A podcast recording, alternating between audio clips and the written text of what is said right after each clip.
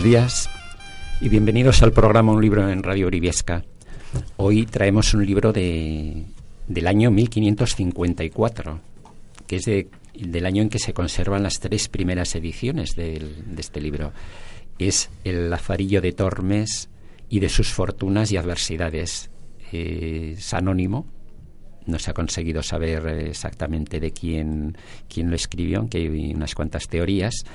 Probablemente todos ustedes han oído o han leído seguramente algunos de los apartados de, este libro, pero nos pareció bastante interesante traerle ahora porque también es bueno mm, saber de dónde venimos, ¿no? Y uno se lleva la sorpresa cuando le, cuando le lee entero de que hay mm, una transición que probablemente comentaremos ahora a continuación importante. Nos hemos quedado a veces con las mm, con las hazañas de con el ciego o algunas eh, similares eh, con el con el noble que con el escudero que, se encuentra. Pero bueno mm, en este primer momento vamos a ver eh, qué es lo que os ha parecido.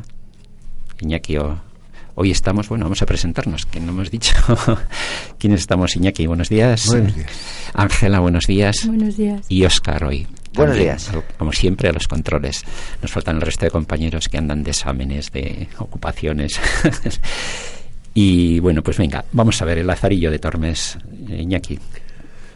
Bueno, eh, solamente voy a decir que creo que en la historia de la literatura universal hay tres obras claramente españolas de esa época que son el Lazarillo de Tormes, la Celestina y el Quijote, con lo cual creo que mi opinión sobre la obra ya está dicha. Sí.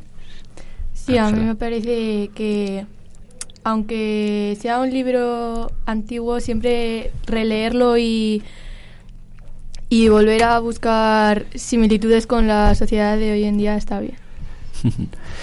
el, el, hecho de que esté en 1554 históricamente es un momento de esplendor en España. O sea que, que, hay un poco una contraposición ahí entre esa imagen que se que algunos critican de excesivamente cutre y, parcial con, con, el momento de esplendor. no sé si está ya en ese momento en el, en el, imperio español en, pleno esplendor, ¿no? Pero hay contradicción. No sé si hay contradicción o no. Bueno, es, es que eh, intentar eh, meter mano a esta obra que es escurridiza como, como pocas es, es complicado. Pero desde luego es, el, es un momento de, de todavía está el emperador y eh, España está en pleno auge y es verdad que la situación que él describe, sobre todo de Castilla, pues es casi de una economía de supervivencia y tal.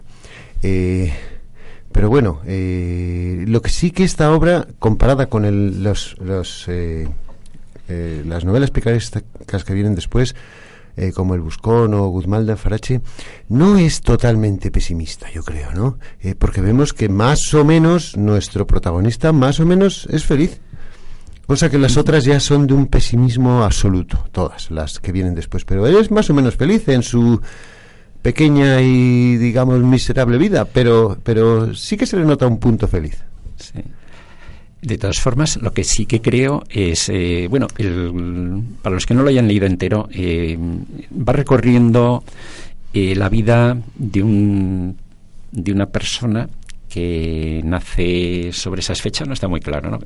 pero bueno, en, en Tormes, ¿no? Y empieza a describir su vida desde el nacimiento, como, como sucede casi, ¿no? Cuál es la vida de su madre, muy sutilmente, muy, muy sencillamente, ¿no? Y luego los diferentes amos a quienes sirve durante su vida, pero con la sorpresa de que la escribe en, siendo mayor y ya está perfectamente asentado. ¿Eh? Es curioso porque resulta que mm, nos hemos quedado siempre con las penalidades de un chavalito que está pasando más hambre que, que, ni sé, ¿no? Y resulta que ya lo, hay una transición desde ese momento de, pueblo bajo hasta estar consolidado y ser llevar una vida absolutamente normal, ¿no? Se escribe desde ese momento. Sí, en el final es donde nos damos cuenta de que está contando lo que le ha pasado, pero realmente ya es, ya tiene una familia, tiene una vida ya y como que lo cuenta a como contando sus memorias, sus vivencias para entretener a la gente, que al final es lo que busca en el libro, es lo que busca también. Y eso es lo que llama la atención, que a pesar de haber pasado por todo ello, no se quiere olvidar, no se quiere desprender de dónde viene, de sus raíces, de todo lo que le ha costado llegar a estar donde está ahora. Y eso es de importante valorar. Bueno, es que está donde está ahora y tiene su cosa donde está, ¿no? Eh, evidentemente él compara con la vida con el ciego, con el cura de Maqueda o con el escudero y digamos que está fenomenal pero tiene su cosa donde está, ¿no? Que está eh, trabajando para un arcipreste, vendiendo vinos, que eh, digamos el empresario es el arcipreste, y está claro en la obra que el arcipreste eh, tiene trato con su mujer, ¿no? o sea, que es una situación, pero claro, él realmente cuenta su vida, yo creo que para decir, bueno, yo sé que mi situación actual no es muy moral y tal, pero mira, como todos los días, tengo una casa en la que refugiarme, así que contadme lo que pasé con el ciego, lo que pasé con el cura, lo que pasé con el escudero, y entonces a lo mejor, y es lo que dice él en el prólogo, ¿eh? que dice, de una, de vuestra merced, y dice, y pues vuestra merced escribe, él escriba y relate el caso muy por extenso, me pareció no tomarle por el medio, sino del principio. Es decir, dice, bueno, para que usted entienda mi situación actual, voy a contarlo desde el principio, ¿no? entonces, tiene otro color. Él, desde luego, en su autopercepción vive relativamente bien, pero sabe que es una situación un poquito... Sí, la verdad es que es una novela corta, diríamos, o un relato largo, no sé muy bien porque tampoco es, eh, es tan grande, a pesar de que tiene siete capítulos y un prólogo interesantes todos, ¿no? Pero, pero vamos, se, se lee en un plis plas porque, porque no es nada extenso, ¿no? Mm, a veces nos podemos quedar con la imagen de una novela grande, pero no, no, no. Esto se lee bastante rápido, ¿no? Y aunque hemos empezado por el final, efectivamente, en el, el prólogo ya solo tiene cosas maravillosas. Dice, fijaros cómo empieza. Dice, yo por bien tengo que cosas tan señaladas y por ventura nunca oídas ni vistas, vengan a noticias de muchos y no se entierren en la sepultura del olvido, pues podría ser que algunos que las lea halle algo que le agrade y a los que no ahondaren tanto, tanto los deleite. O sea que al final, eh, y, añadir lo de que la defensa de los libros dice, no hay, como dice Plinio, no hay libro, libro por malo que sea que no tenga alguna cosa buena. No, la lengua de este libro es extraordinaria. O sea, yo cada vez que cada vez que lo leo encuentras algo gracioso, bueno, gracioso, eh, sí, gracioso, irónico, mordaz. Bueno, cuando a su padre lo detienen para y lo llevan a la cárcel, es que hay que leerlo dos veces, ¿eh? porque si no te das cuenta cuando dice que achacaron a mi padre ciertas sangrías mal hechas en los costales de los que allí venían a moler ciertas sangrías mal hechas. O sea, que robaba a la gente que venía a moler el trigo, pero... Bueno, la, palabra exacta sería sisaba. Sí, sí, Más que robar. Eh, eh, pues eso, no, no sé, sí que los molineros se quedaban con una parte que era por el trabajo de moler, pero él se conoce que pues ya eh, le dio la ambición y no sé qué, ¿no? Y luego cuando dice de su madre que como se quedó en esa situación, pues dice eh, no lo encuentro, bueno, pero algo así como dice, eh, determinó arrimarse a los buenos por ser uno de ellos. Ah, y está diciendo exactamente lo contrario. Y cuando viene este señor a ver su mujer, a su madre, que es su amante, dice, claro que es que si no lo lees bien, dice... Eh, otros días llegaba a la puerta en achaque de comprar huevos, es decir, con la disculpa de que venía a comprar huevos, y entrábase en casa. Bueno, tú lees eso y dices, bueno, pues muy bien. Hasta que dices, no, de muy bien nada, ¿no? Aquí es... Pero así hay, hay cien mil cosas de estas. Sí, sí. Es todo yo creo que de un sutil asombroso. Sí, además con el lenguaje, con el castellano antiguo, intenta como camuflar toda la realidad y entonces el, el releerlo ya se te va quedando y vas buscando el doble sentido que intenta disimular un poco y al final es está diciendo todo lo contrario a lo que realmente dice. Sí, sí, eh, es esa sutileza. Desde luego, eh, lo sorprendente es que se puede leer bastante bien, aunque sí que conviene leerlo en ediciones comentadas, porque hay algunas palabras que se escapan. Pero es, muy agradable a veces leer ese castellano de antes y y saber que le, que le entiendes en general, porque todos esos giros, esas gracias que hace, ¿no? De, según va va escribiendo, a veces te sorprende y dices, pero si esas, esos giros y todavía les usamos, ¿no? En, en, este momento, ¿no? Bueno, quizá no podría ser de otra manera, porque, porque de ahí venimos, ¿no? De ese, de ese lenguaje. Pero, pero había frases que dices, pues estas las he oído yo toda la vida, en cómo, cómo, se, cómo se decían, ¿no? Sí, no, es el libro lingüísticamente, sobre todo los tres capítulos más extensos, porque luego yo creo que ya eh, da un poco por eh, hecha la situación y ya acelera, pero lo que son lo del, lo del ciego, lo del cura de Maqueda y el del caballero, que el del caballero es extraordinario ese capítulo. Eh, bueno, los tres. por ejemplo, cuando dice del, del ciego que bueno, ha estado mal con él, pero cuando lees lo del cura dices, pues, pues y, dice él, escapé del trueno y di en el relámpago. Con el cura dice, porque era el ciego para con este un Alejandro Magno. Bueno, y luego ya lo remata, que esta es otra historia de, del libro, cuando dice que era la tacañería o la avaricia en persona y dice ahí suelta y dice, no sé si de su cosecha era la avaricia o lo había anexado con el hábito de clerecía. O sea, ahí es extraordinario, ¿no?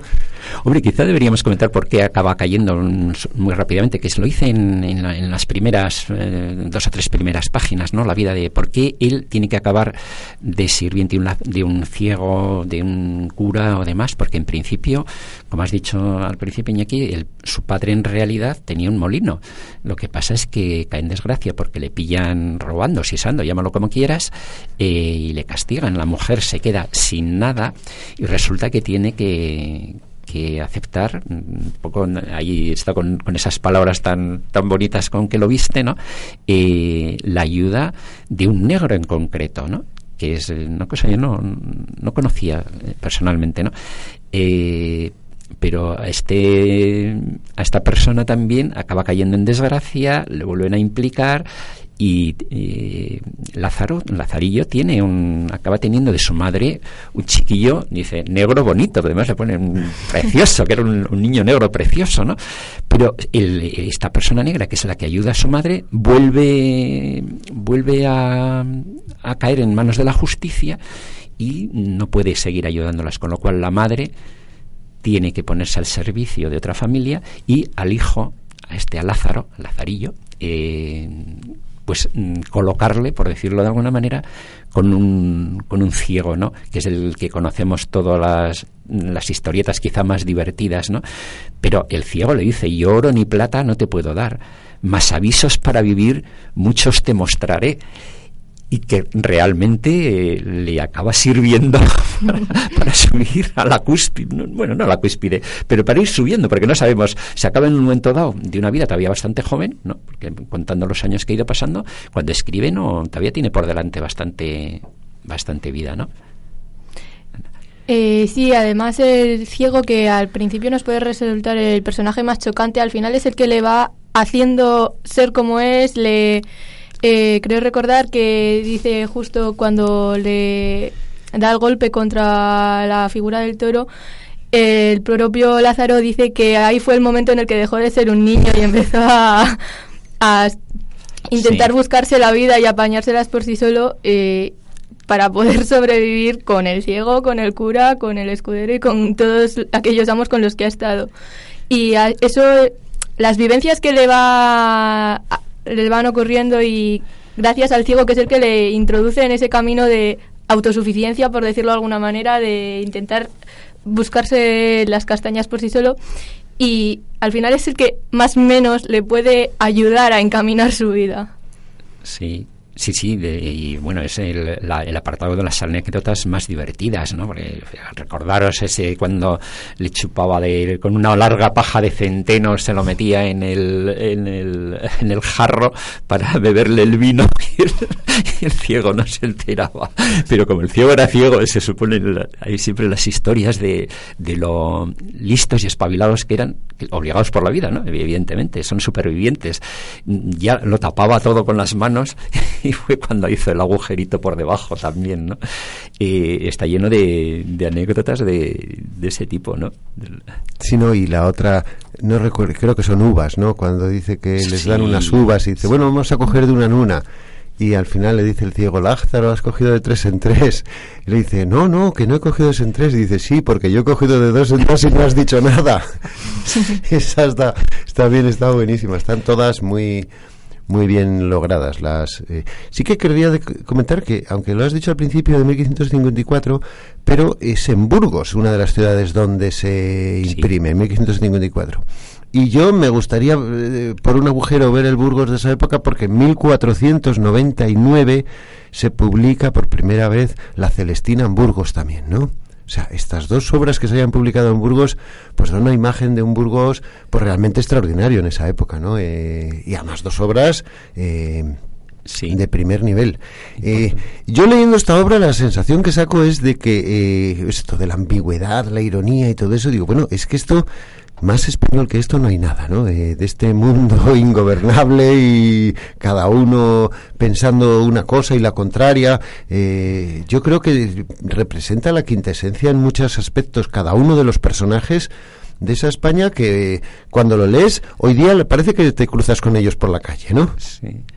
Quizá esa es la voluntad, ¿no? Porque después de este, de este que le enseña todas las tretas del mundo, que luego, como decía Ángela, le sirve probablemente para toda su vida, esa capacidad de, de adaptarse a la vida y a los y a los sinsabores que le llegan, ¿no? Eh, viene el clérigo que le pone también pues bastante mal porque dice que si el otro le, tasaba la, la, comida, el clérigo ya dice que le daba los, los huesos roídos que él había comido.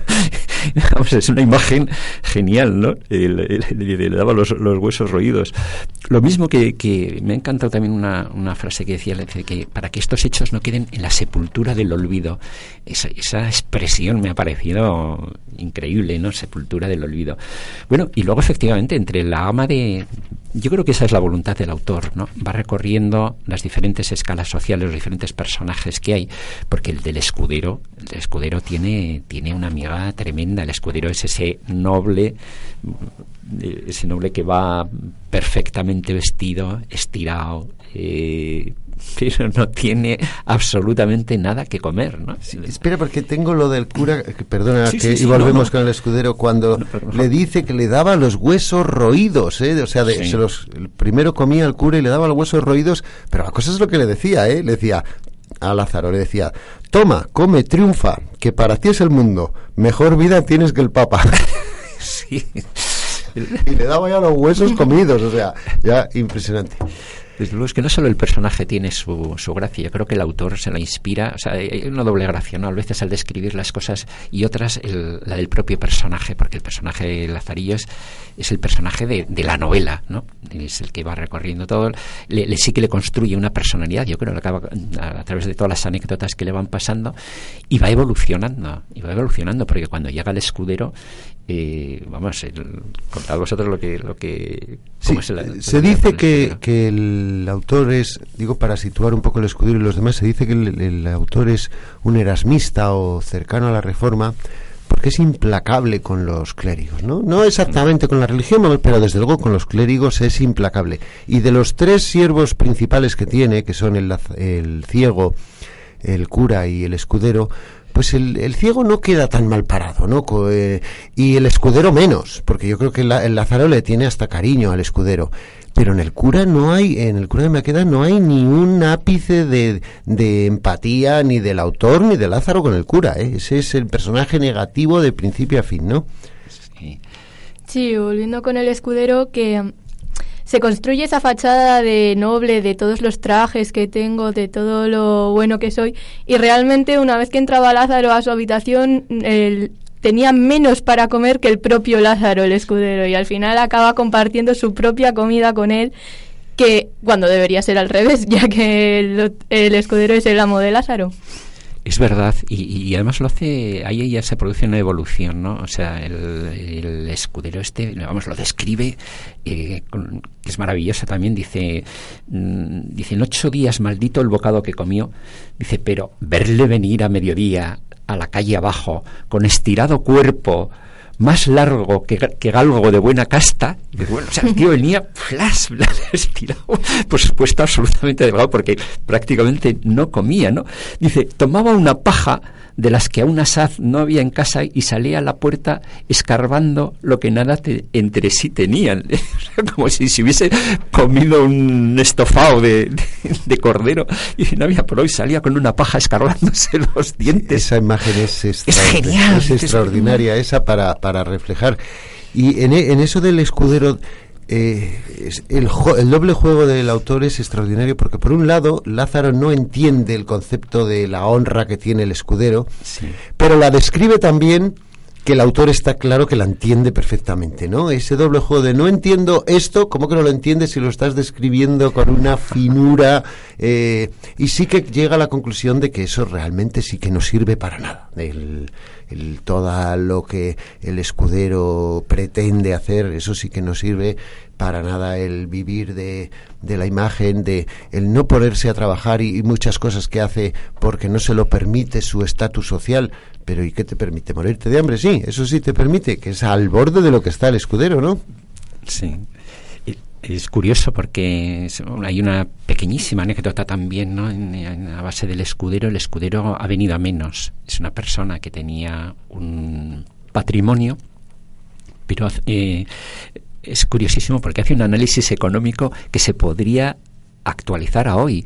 Es este escudero tiene una casa y unos terrenos, pero eh, a una distancia es de Valladolid, pero está a una distancia grande de Valladolid.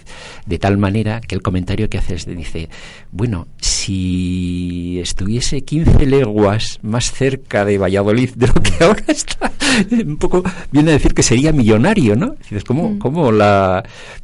el hecho de que esté donde esté no sirve porque no vale para nada y, es curioso porque eh, eh, mira un poco y resulta que es verdad que en, la época de este hombre, Valladolid capital tuvo un boom inmobiliario y se revalorizó todo, pero claro, la capital Valladolid y este, el, el Lázaro, el, autor dice, bueno, qué pena que este hombre no tuviese sus posesiones eh, 15 leguas más cerca de Valladolid, ¿no? Sí que tenía, tenía una solución imposible para su estatus social, que era ir a sus posesiones y trabajarlas y comer. Eh, pero claro, eso era incompatible con su estatus eh, con su estatus social, ¿no? Y yo creo que esa es la parte más, yo creo que es la parte más triste de la obra es cómo describe Lázaro, eh, incluso luego el humorista cuando van en un en, en, lo del funeral y dice que van a la casa donde no se come y todo eso y Lázaro y claro van al cementerio, pero Lázaro piensa que vienen a su casa.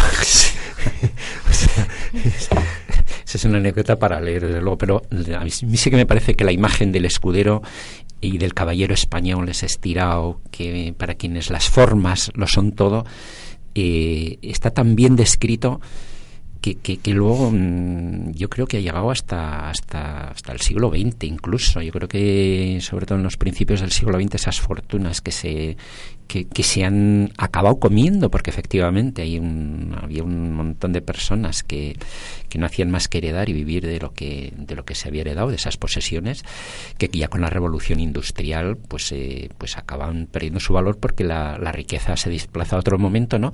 Pero siguen existiendo incluso en pueblos esas personas, absolutos caballeros, que sabes que no tienen fortuna, que no probablemente no han comido, no salen a escarbarse con una paja como, como lo describen en Lázaro, ¿no? Pero que salen hechos unos pinceles y que, que bueno, todo el mundo sabía que ya no era posible que, mantuviesen el nivel de vida que, habían tenido, ¿no? esa imagen sí que se mantiene a pesar de, ser el, siglo de oro español, o sea, cuando él lo describe, ¿no? Pero probablemente habría muchos de estos. Aquí les va tocando una fortuna menguante y que no, que como no quieren trabajar ya no, no pintan nada, ¿no? Sí, al principio, en la primera página también del Quijote, eh, Cervantes describe lo que come casi también en una historia económica del 17 eh, Don Quijote, también su sí que tiene propiedades y tal, pero como claro, tampoco trabaja ni hace nada, pues también la comida de Don Quijote es eh, frugal, frugal, y de hecho cenan muchas veces reconvirtiendo la comida. Sí, y lo que decíais, a pesar de ser el siglo de oro español, choca ver esa contraposición de estamos viviendo mm, por encima, en España en general se estaba viviendo de una manera muy buena, por encima de muchas veces de las posibilidades, y después está la cara B de esa de esa luz de vida, donde encontramos, por ejemplo, a Lázaro y a todos sus amos, básicamente, que le trataban como diciendo, lo que yo tengo va a ser antes mío que tuyo, por mucho que tú seas también mío. Y eso sí que se va notando en, en Lázaro, precisamente, como ya va aprendiendo también, lo que yo me gane va a ser más mío que tuyo, aunque también te tenga que dar parte a ti. Y como que es una, una situación que muchas veces dices, hombre, pues yo en su lugar también haría lo mismo, porque me está tratando mal y no voy a ayudarle encima. Pero precisamente con el escudero sí que vemos esa cercanía, ese querer ayudar, ese que ya te, te, transmite ternura y como que te ayuda a centrarte más en la obra. Sí, sí, estoy totalmente de acuerdo. Yo creo que el escudero le coge ese cariño porque fíjate que llega a decir, dice, ¿cómo va a dar algo quien no tiene? Y entonces eh, ahí el corazón, efectivamente, estoy totalmente de acuerdo, le, ya le, empieza a variar y dice, bueno, pues le tendré que ayudar yo al escudero, a pesar de que soy el paria y él es el señor eh, el señor Finolis ¿no? de, de la historia. Sí, no, porque además comparte con una comida que le han regalado unas señoras por pena. O sea que ya quiero decir que es una comida regalada de pena, de ínfima calidad, porque es una tripa de vaca, no sé qué, no sé cuál, y encima él la comparte con el, con el escudero, un gesto, un gesto de eh, auténtica eh, eh, generosidad. Y además el escudero, cuando se lo ofrece, ¿cómo contesta? Dice, he comido, pero es que esta es una de mis comidas favoritas, voy a ver si como un poquito, ¿no? Pero por hacerte la gracia de que me la has ofrecido, no por necesidad. Sí, sí, sí, le hace la gracia de aceptarle, bueno, me rebaja aceptarle. Sí, sí, sí. La cosa. Bueno, pues siguiendo para adelante, en, el capítulo cuarto es muy, muy rápido, bueno, pues es un fraile que le pues que le ayuda. Pero vamos, él mismo dice que, que nada, que no digo, dice, porque otras cosillas que no digo salí de él, ¿no? Y pasa al, quinto una anécdota que aparentemente quizá es la menos propia de, del autor, ¿no? Porque es una historieta dentro del libro de una situación que se daba muy a menudo, que es eh, gente que iba vendiendo bulas, ¿no? Y por lo tanto llegaba a un pueblo, convencía un poco a los curas de ese pueblo, les daba unos pequeños donativos y bueno, pues los curas entonces eh, hablaban bien de él para poder vender las bulas y bueno, pues vivir de eso, ¿no? Pero a mí es que, según lo estabas contando, me estaba sonando a campaña electoral. Eh, pues el ir por ahí, por los pueblos, vendiendo la salvación eterna y terrena por unas monedas y que al final, claro, porque además la historia era fraudulenta. No se me había ocurrido, pero... pero... yo cuando lo he visto, eh, eso, llegamos ahí y decimos, bueno, vamos a venderos unas bulas muy baratas, eh, vamos a venderos la vida eterna a los próximos cuatro años, dadme un pequeño donativo y, adiós, ¿no? Bueno, la historia es bastante buena, que es un fraude total eh, y además tienen bulas falsas que estaba bastante perseguido por la Inquisición, claro, porque eh, ese dinero se lo quedaban totalmente ellos y cómo eh, consigue la complicidad de una feligresa para que todos aflojen el dinero, ¿no? Y, y, volvemos a ver esta, esta feroz crítica de la Iglesia, pero sí que es verdad de la Iglesia más formalista, que era la que los erasmistas eh, pues más criticaba, ¿no? Vamos a ver, ¿qué es esto de las bulas? Que si tú puedes pagar, puedes comer, por ejemplo, un chuletón en los viernes, que era que era eso entre otras cosas. Sí, o que comprabas un cacho de cielo que, te, que te perdonaba, bueno, todavía hay una hay bulas, eh, todavía siguen existiendo las bulas, te perdonan, por ejemplo, todos los pecados eh, de toda tu vida. Eh, si ganas la bula, yo creo que hasta el camino de Santiago, ¿no? sí, creo, sí, creo que te, bueno, es que esto ya es, esto es. Ahora no se compran. Ahora hay que hacerlo probablemente, sí, ¿no? Pero, se supone que si tú no has cometido pecados mortales, pero tienes unos cuantos por ahí veniales, pues vas a estar una temporada en el purgatorio, ¿no? Sí. Y si, por ejemplo, tuvieras que estar 200 años, que no, es, no está mal, pues con las bulas, pues reduces esa estancia en el purgatorio, ¿no? Es, una cosa como muy no sé, hoy día eso chirría por todos lados. Yo me imagino, me imagino que nadie sinceramente hace el Camino de Santiago a cambio de estar menos en el purgatorio, no sé. No, yo creo que no necesariamente. ¿no? O lo hacen directamente por turismo, que yo creo que es la mayoría, o por un sentimiento religioso bastante más auténtico, creo. Pero yo creo que hace 60 o 70 años todavía se compraban bulas, pues por lo que has dicho, ¿no? para comer eh, para comer en Viernes Santo, los viernes de Cuaresma que no se podían comer carne y, bueno, pues eh, pues se compraban ese tipo de, de favores y yo creo que que, incluso son algunos que pedían la Santa Sede que, eran de otro que eran de otro tipo, ¿no? Pero bueno, es, genial el número que montan con este asunto porque el vendedor de bulas se con, se conchaba con un alguacil el alguacil le acusa de, de ser falso y de no tener eh, de que esas bulas son mentira y le reta a un juicio de Dios, eso de que, que Dios mm, decida quién es el que tiene la razón, ¿no? Que, en la Edad Media se daba todavía bastante eso del, del juicio de Dios, te torturaban y si aguantabas es que el juicio de Dios no habías pasado. Aquí es mucho más mucho más divertido. Queda con el alguacil y, y el alguacil le acusa de ser mentiroso, él apela al juicio de Dios y nada más que dicen, bueno, pues que Dios decida, el, alguacil se tira al suelo como poseído por un, ataque total, todo el mundo asustado, pero por favor, ¿no? y, está buenísimo. Y, consigue, consigue y, encima le perdona, le dice, bueno, bueno, mm, eras tú el falso, el alguacil, y tú eras el que esto, pero Dios lo que, lo que quiere es perdonar a todo el mundo, y por lo tanto, pero consigue el efecto de que todo el mundo le cree y, vende las bulas como chorizo. de todo el pueblo acaba comprando las bulas, ¿no? Y efectivamente el, capítulo acaba. y el capítulo acaba con que le abandona a Lázaro yo creo que por esta que comentaba antes Ángela, de cuando está con el escudero que descubre cierta luz del bien, porque es Lázaro el que la abandona, que no le gusta esa vida tan estresante y de estafa, y es Lázaro el que lo abandona, ¿no? Porque creo que no era mala historia económica lo de El Buldero. No, no, no, no. desde luego venden, venden la tira y se, se acaban riendo los dos, eh, los dos protagonistas de, de la supuesta disputa y repartiéndose las ganancias, ¿no? Entre ellos.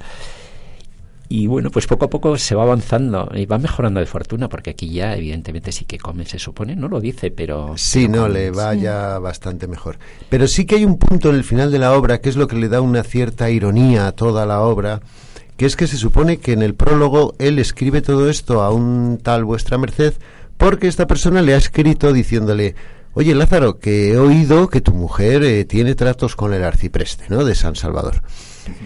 Y claro, el, Lázaro en la obra queda claro que lo sabe, pero en esa época es delito ser eh, cornudo consentido. Entonces, si él escribe diciéndole a vuestra merced, mira, que yo vivo muy bien, el arcipreste me da trabajo, me ha dado la casa, me ha conseguido la mujer, a mí que no me ando con estas cosas. Claro, pues es que va a la cárcel por ser...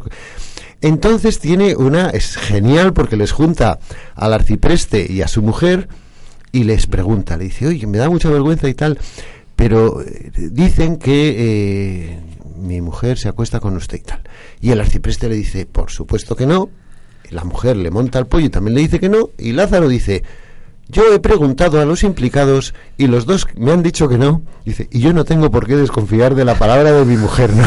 Y ahí acaba, acaba ese, ese episodio y dices, bueno, es, y eso es lo que ilumina toda la obra, ¿no? Si pensamos en cuando en el cura de Maqueda que se tenía que meter la llave en la boca para poder comer un poco de pan, pues eso ilumina su situación actual, ¿no? sí. que al final él sabe que es cornudo, todo el mundo sabe que es cornudo, pero a él eso realmente ya no le importa porque con todo lo que ha vivido, con todo por lo que ha tenido que pasar, con lo que decíamos al principio, con tener algo que llevarse a la boca y un sitio donde dormir por las noches le sobra y le basta.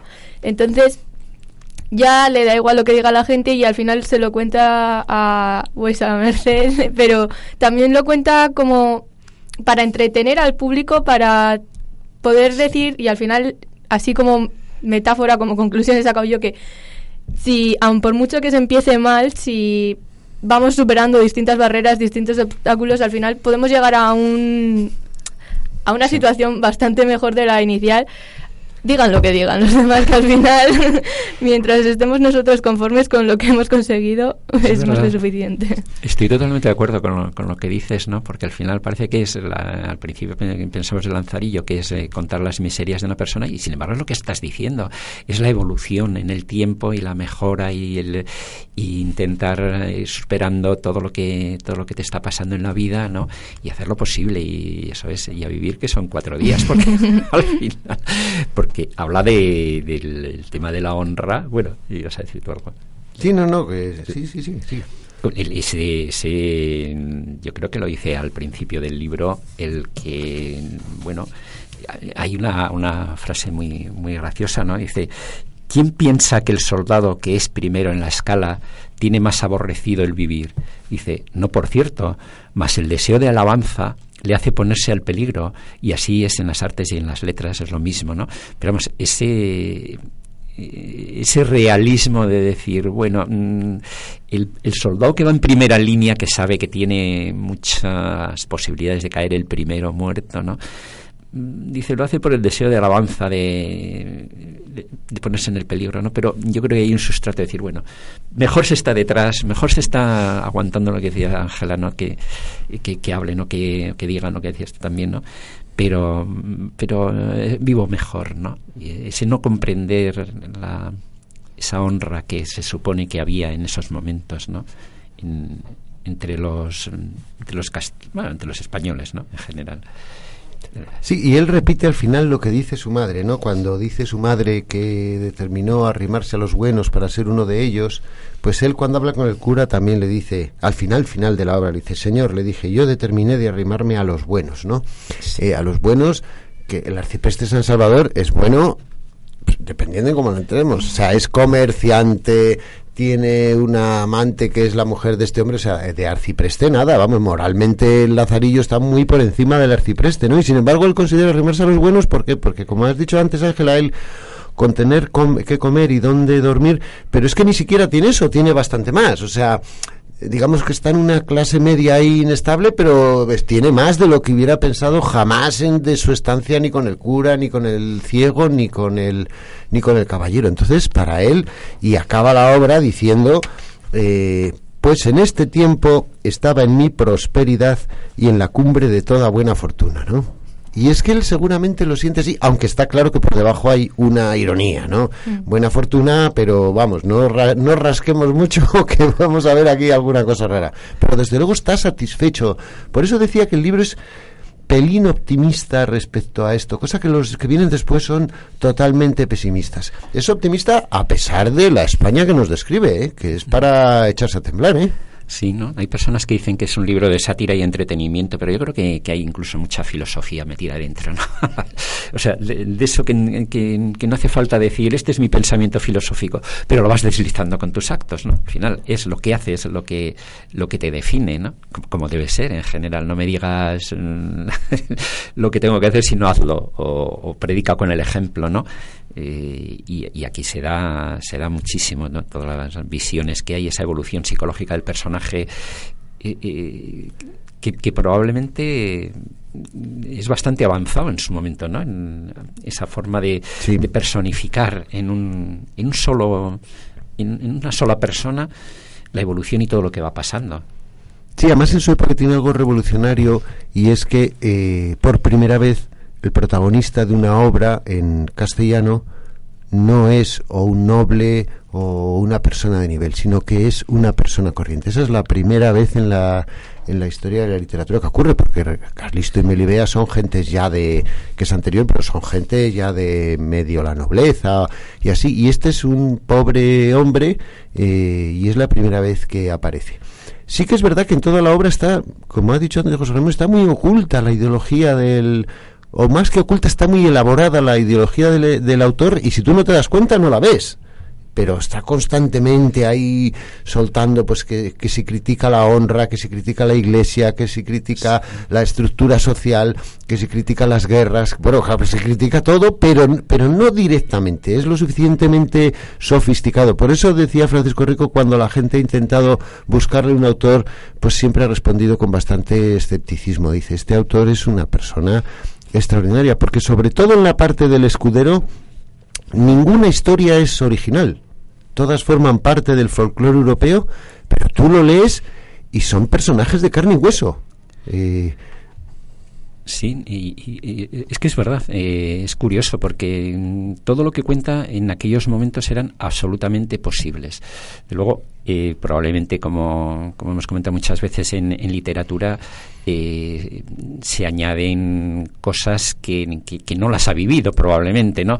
Pero que son absolutamente verosímiles, que, que están en, en, en, el recuento de la época, ¿no?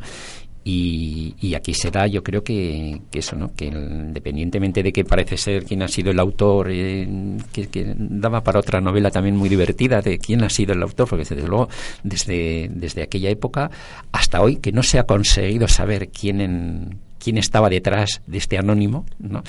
En principio se pensó que era un fraile, luego ha habido teorías de todo tipo, no, pero que sí que es una persona enraizada con, con la realidad de, de, lo que está viviendo, ¿no? Y que lo describe y, y, que transmite una cosa muy curiosa, que es, eh, él lo cuenta como absolutamente verídico. Todo esto es verdad, todo esto es verdad. Y la gente lo, leemos, lo leían en, en aquella época sobre todo, y ahora también lo leemos como verdad.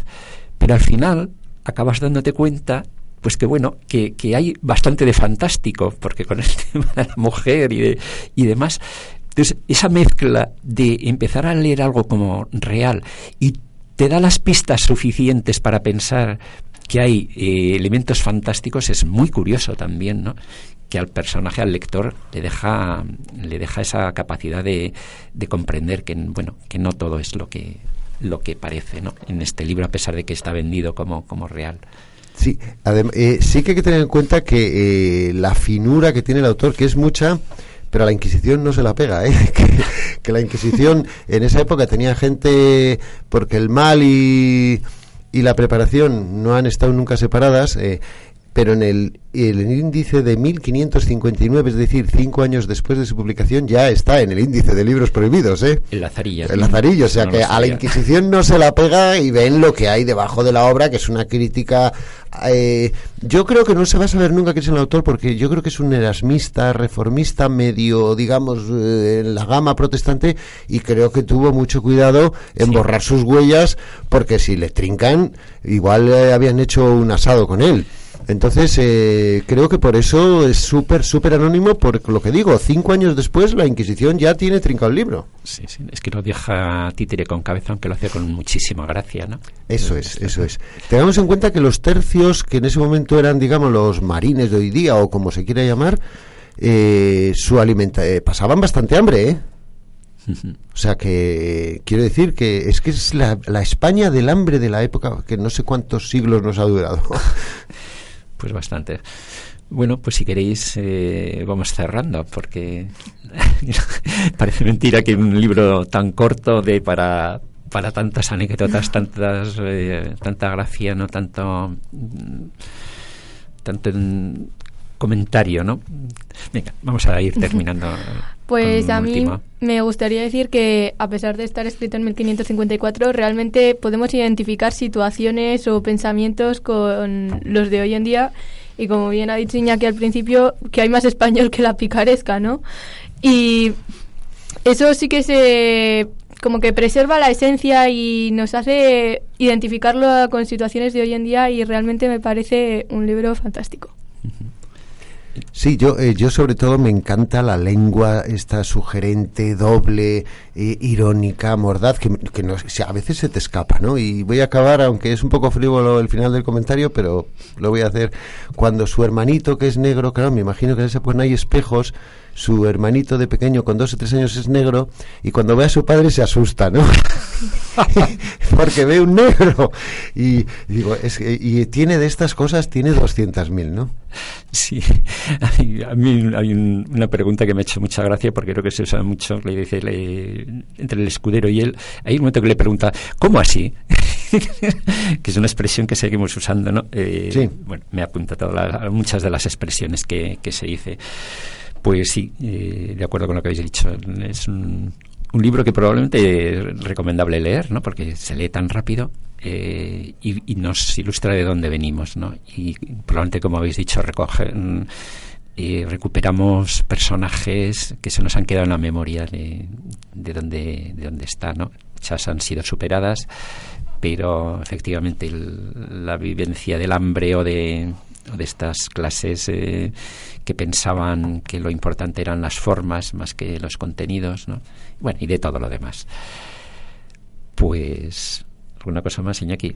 Sí, no, yo creo que, releerlo, eh, al que lo haya leído, que nos esté escuchando, no sé qué, por favor que lo relea, que va a descubrir en líneas ocultas cosas muy graciosas porque está muy bien escrito. Mm. Bueno, pues vamos a poner una música de, de es de Joaquín Díaz, que es un disco que tiene sobre música del siglo XVI, y hemos cogido una de las canciones que tiene. Es un disco muy bonito. ¿Dónde son estas serranas del Pinar de Ávila Del Pinar de Ávila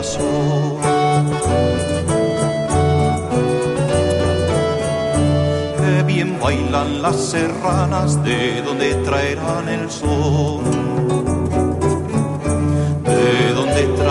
traerá el sol. De la villa de amor, madre, de la villa del amor, del pinar de Ávila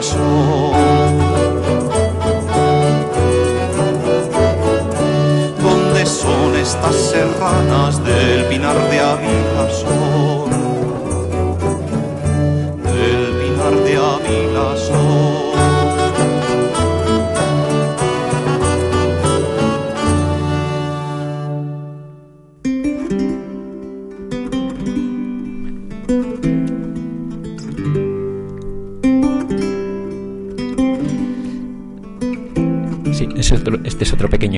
corte del mismo disco que se titula Romanesca, que es un poco la música que, se hacía en, ese siglo de oro español, el siglo XVI.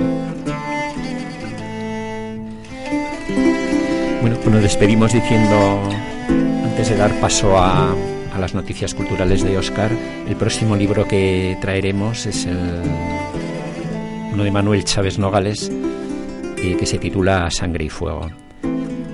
Lo comentaremos pues el domingo 14.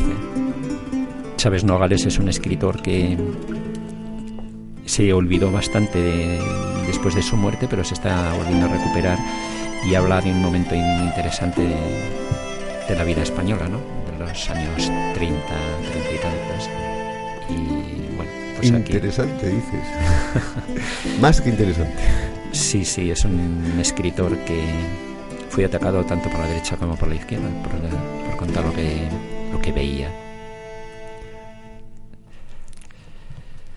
Bueno, pues Oscar, tu turno. Bueno, pues eh, ya ha salido el programa de, de la Semana Santa. Está colgado en la web del ayuntamiento y me imagino que estará también en la de la cofradía. Creo que tienen página web propia. Ah, pues eso no lo sé. Pero sí, probablemente Creo que sí. Alguna vez hablando con Guillermo me parece que tienen página web. Y bueno, pues no voy a decir todo lo que hay. Ya prácticamente es parecido, ¿no? sí, pues hay... no, hay pues, varias actividades, sí, luego tienen un pues, programa completo. Yo, por ejemplo, os puedo contar lo de el fin de semana que viene, pues el viernes, viernes 12 de abril es el viernes de Dolores y es el pregón. Luego hay un concierto en la iglesia de San Martín, el sábado 13. El pregón que le hace Jesús Castilla, que estuvo de sacerdote aquí hace unos cuantos años. Sí, sí, lo he visto al principio de, Sí, mm. me, digo, Jesús, Jesús me, eh, acuerdo de, de pequeño, sí. él sí que era el párroco de aquí de Briviesca. Probablemente fue uno de los primeros pueblos a los que empezó su, su vida sacerdotal, creo. Sí, porque era muy joven cuando vino. Sí, era joven, sí. Eh, pues el sábado 13 hay un concierto en la coral, la, finalización de la misa. Es el domingo. Ah, bueno, ya ahí pasamos al domingo 21. Pues ya, eso lo dejamos para ese día. Eh, sigue estando las jornadas de animación lectora en la biblioteca, que quedan dos días, el 8 de abril y el 11 de abril. Y me han informado que están bien, muy bien. La gente está animada y sí que se han apuntado bastantes niños y esas cosas. Eh, y recordaros también la este miércoles 10 de, abril nuestro compañero Luis Sánchez presenta su libro Hay un filósofo, un filósofo en mí en el Salón de Actos de la Casa Cultura. Sí, que por cierto ya hemos quedado con él también, que, que cuando le leamos el libro, probablemente el 28 de abril, eh, vengamos aquí para comentar el libro. Estuvo ayer en, aquí en Radio Briviesca, eh, pero un poco hablando de la génesis del libro, cómo se había cómo se había producido, por qué lo había escrito y demás. Nosotros lo que entraremos es como siempre en el contenido del libro eh, y le preguntaremos directamente por, pues, por su pensamiento. Ese será el 28 de abril. Y también recordaros que sigue el concurso de ilustración, de ilustración de portada del relato ganador. ¿Hasta qué día era? Hasta el 26 de abril. Vale, pues que no se descuiden, pero que hay tiempo todavía. Hay tiempo, hay tiempo. Estos, eh, los artistas del dibujo tardan más en mandar. Sí. Bueno, a veces les viene la inspiración y en un momento haciendo unos trazos que sí, geniales. Sí, algunos han mandado, algunos han mandado, pero ya eh, por ejemplo, los relatos, pues la semana ya habían mandado sí. bastantes, pues los pintores deben pensárselo más. Sí, probablemente los de los relatos tendrían pues escritos algunos, ¿no? Ya dirían, bueno, este que tengo escrito hace algún tiempo lo, paso. Sin embargo, si te tienes que ajustar a un relato, un... Claro, un relato fijo. Hay que pensarlo. Pues por mi parte está. No sé si tenéis alguna curiosidad por ahí que se me haya pasado. No, no, no. Bueno, pues nos despedimos hasta el próximo domingo, que aquí estaremos con Chávez Nogales y con todos ustedes si quieren escucharnos. Adiós Iñaki, Ángela, Óscar, Hasta luego. Nos despedimos. Adiós.